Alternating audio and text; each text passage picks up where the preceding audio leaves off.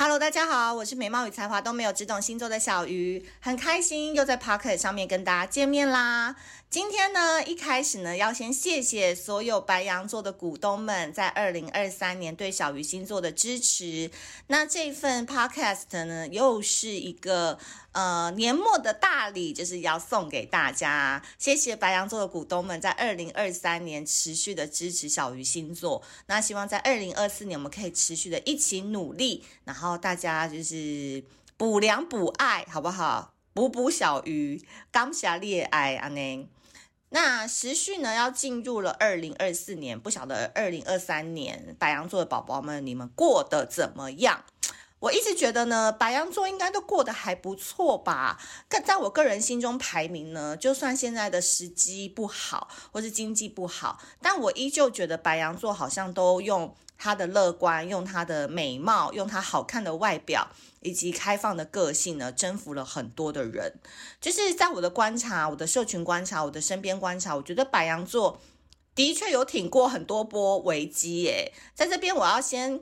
非常非常的敬佩你们，先给你们鼓鼓掌，好不好？我觉得你们真的是非常的努力，然后也很多事情的确就是自己熬过来了啦，自己熬过来那种感觉。所以在白羊座这种看似乐观的外表底下，可能自己也是藏着有一些苦，有一些痛，可能没有跟大家说的，但我有感受到你们还是挺过来，熬过来了，而且没有抱怨，好，我就觉得很棒，这样子，嗯。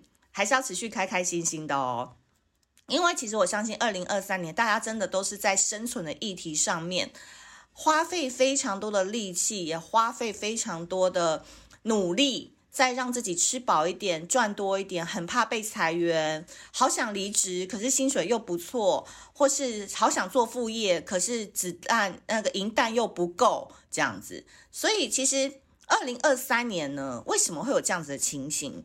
因为主要是木星，木星这颗小福星呢，它是在金牛座。那它在金牛座呢，会有一个议题，就叫做生存的议题。所以，生存的议题就代表我们可能更关心的是我们活不活得下去。我们能不能满足更多自己的物质需求？我们能不能过上更好的生活？这都是木星在金牛座的课题。嗯，先帮大家一开始做一个总结。二零二三年，好，那即将要迈入二零二四年喽。好，那白羊座你要注意，因为在明年五月底呢，木星就会从金牛座进入到双子座了。那这件事情要提前给白羊座什么样的提醒呢？就叫做双子座呢，会带来很多各式各样跟混乱的讯息。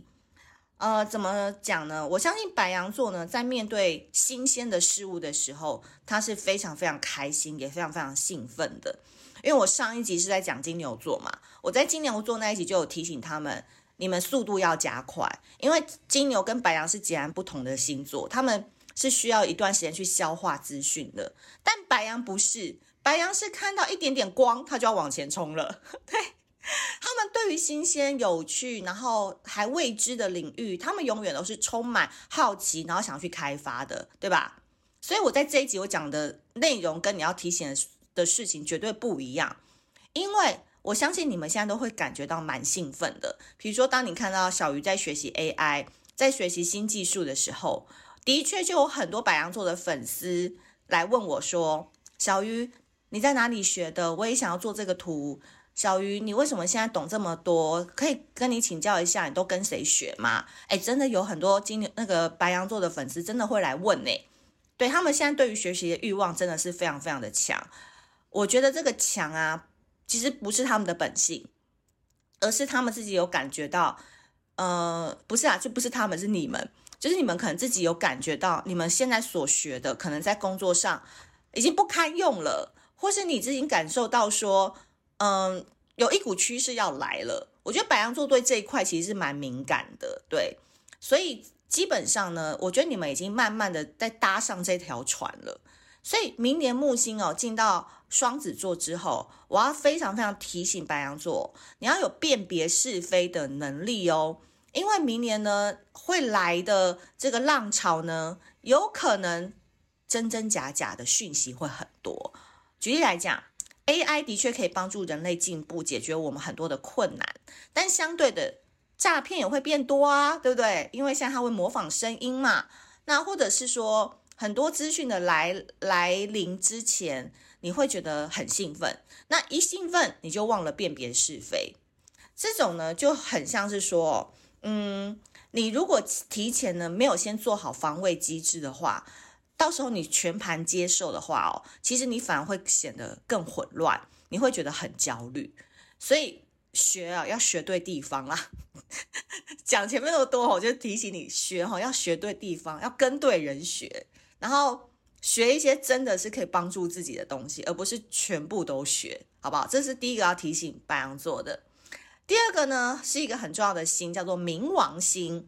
冥王星呢，白羊座有概念吗？很很多人可能对这颗星不是很了解，那冥王星其实就是天蝎座啦，第八宫的星，对，所以它就是跟再生啊、毁灭啊，然后重新再来啊是有关的一颗星。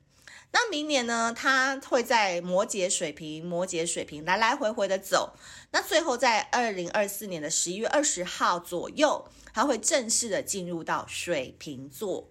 那这代表什么？代表未来的二十年。对，你没听错，二十年，我们呢会活得很像水瓶座的氛围。嗯，水瓶座的氛围，第一个独立自主、自由自在；第二个，他不受任何道德或者是传统的束缚；第三个，个人作业的能力会更高了。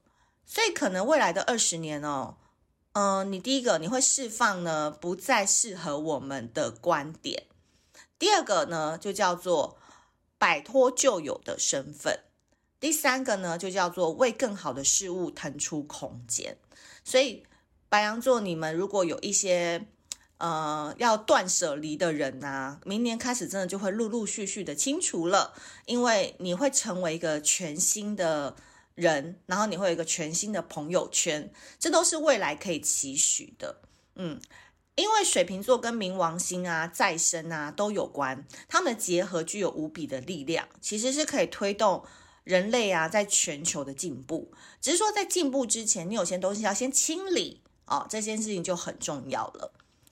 然后最后一颗星呢，就是土星，土星呢依旧是停留在双鱼座当中，所以非常建议哦，就是说。呃，白羊座的宝宝们，因为你们就是一直都冲得蛮快的，然后你们对于新鲜事物也都非常的喜欢，但偶尔要留点时间给自己，自我修复、自我疗愈这个课题，就是土星在双鱼。那如果你们觉得有时候心情会有点郁闷啊，有一点点 emo 啊，你们真的要好好照顾自己的心情哦，因为白羊座是很容易假装阳光的蜡烛，燃烧自己。假装阳光，所以这个也是小雨老师要特别提醒你的。在别集我们没有特别讲，但在白羊座这一集一定要特别先说。好，所以前面呢，先花一点时间跟大家讲二零二四年的整体星象。那接下来呢，关于白羊座的成功法则，我提供三项给大家作为参考。第一件事情呢，就叫做。请你们靠社群的力量，善用社群的资源，找到适合的伙伴，不要一个人奋战。嗯，在这边呢，我先说几个职业会很火红好了。第一个因为是业务单位嘛，然后第二个绝对是主管级的人物，第三个如果你有在做直销啊，然后去卖东西的人也会很火红。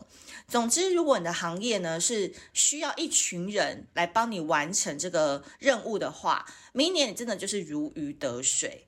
那如果说你现在是个体户，然后你是自己像我是一样自己做自媒体的话，那就要多多的去外面呃露脸，多多的去外面走跳，找到一群欣赏你的人，然后陪伴你的人，你不要一个人孤军奋战，好不好？因为做不来的，你做不来的，明年事情超多的，所以一群人来帮你就很棒了。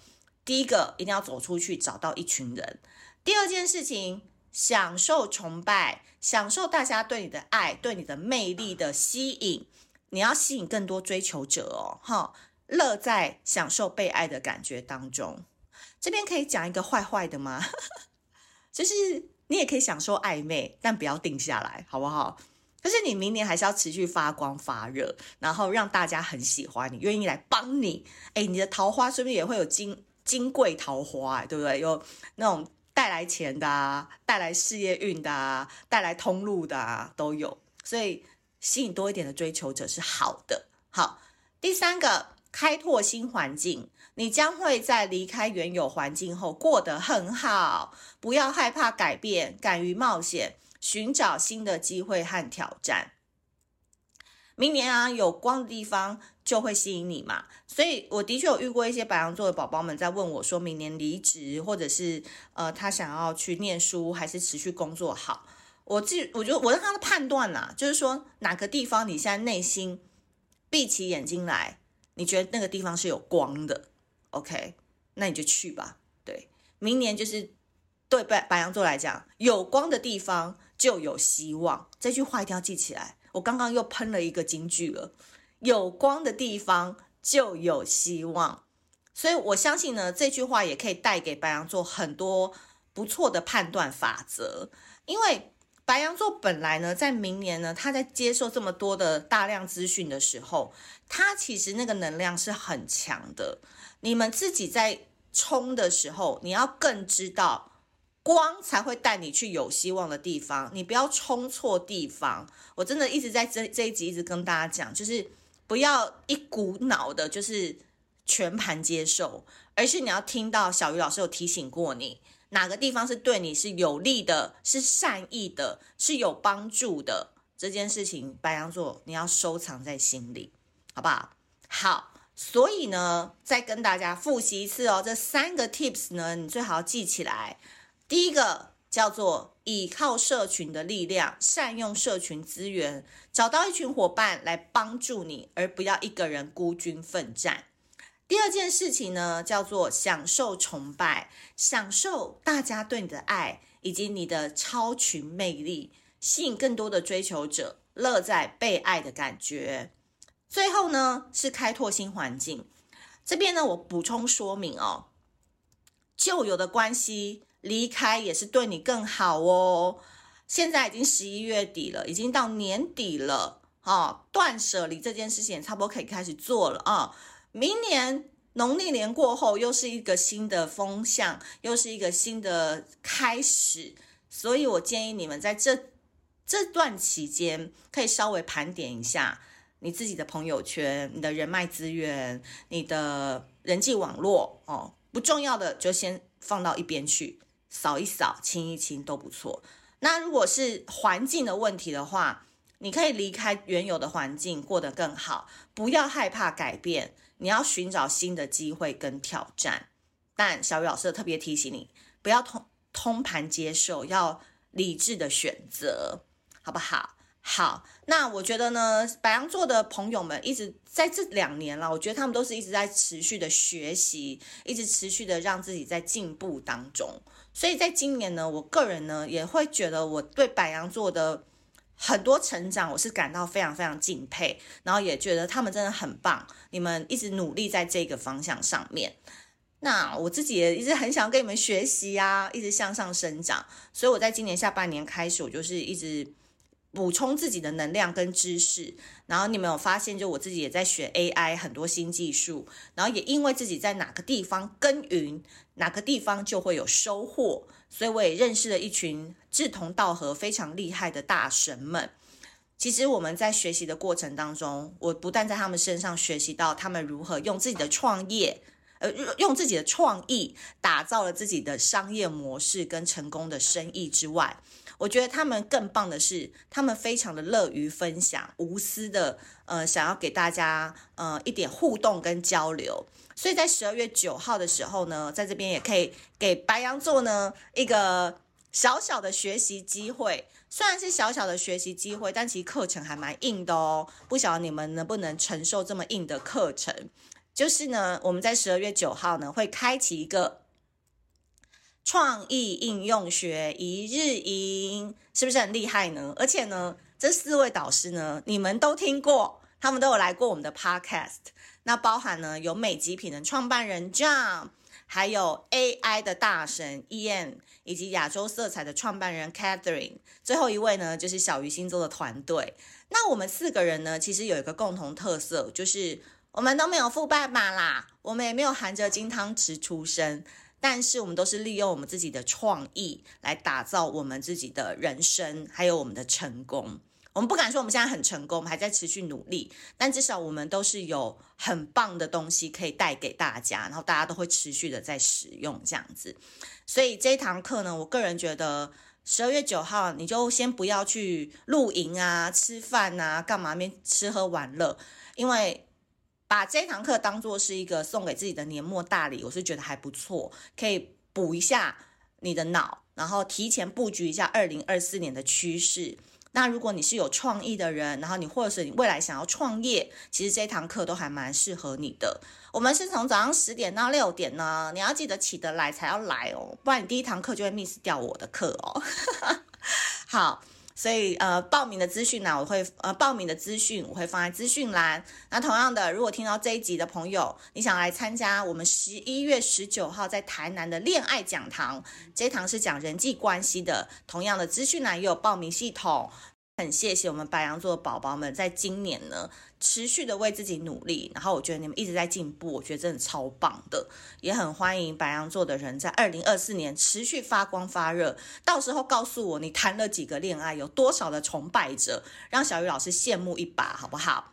好的，今天的节目就到这边啦。那如果你喜欢这集的内容的话，记得 Apple Podcast 要给我们多多五星好评。那我们下次见，拜拜。